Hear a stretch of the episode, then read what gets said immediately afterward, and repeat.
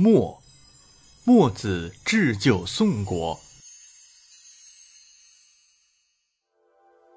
墨子生活的年代，中国是一个由许多诸侯国组成的国家，其中楚国是大国，宋国是小国。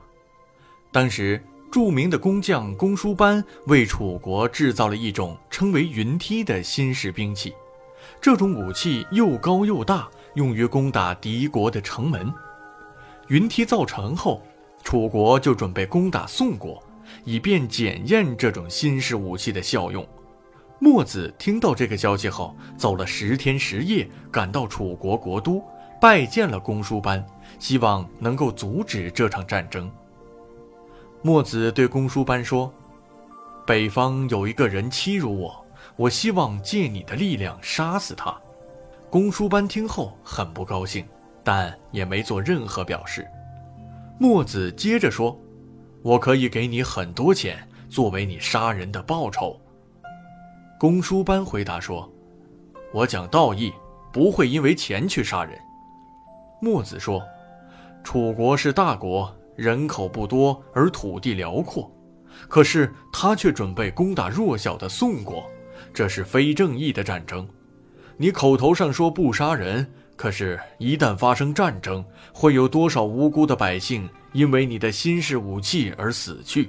这跟你亲手杀人有什么区别呢？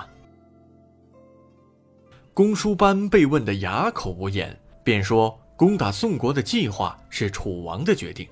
于是两人一起去见楚王。墨子对楚王说：“我想请教大王一个问题。”现在有人放着自己漂亮的车子不要，却想偷邻居的破车；舍弃自己漂亮华贵的衣服不要，却想偷邻居的旧衣服。您看这是怎样一种人呢？楚王不知是计，马上答道：“这人有偷窃的毛病。”墨子抓住时机说：“楚国有广阔的土地，而宋国只是一个小小的国家。”这就如同一辆漂亮的车与一辆破车的对比，楚国物产丰富，而宋国物产贫乏，这就如同漂亮衣服和旧衣服的对比。所以，我认为楚国攻打宋国，跟那个犯了偷窃病的人一样。楚王不知如何应对，便蛮横地说：“你说的不错，但是公输班已经为我造好了云梯。”我是一定要攻打宋国的。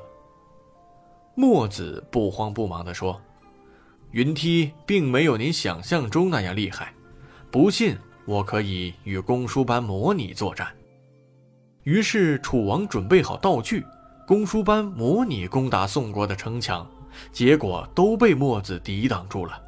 公输班攻城的器械用完了，墨子守城的方法还有余。楚王见大势已去，迫不得已地说：“我决定不攻打宋国了。”这样，墨子凭借自己的机智和勇敢，解除了宋国的一场灾难。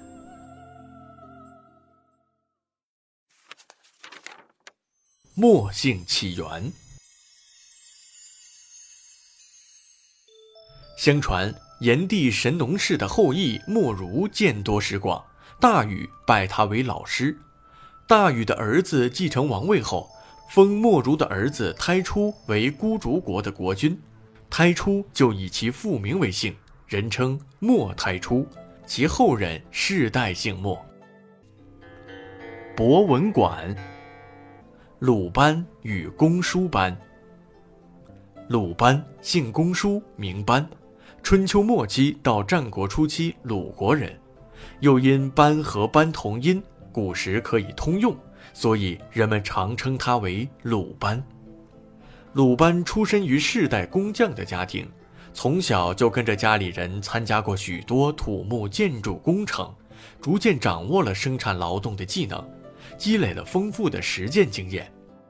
鲁班是我国古代一位出色的发明家，两千多年以来。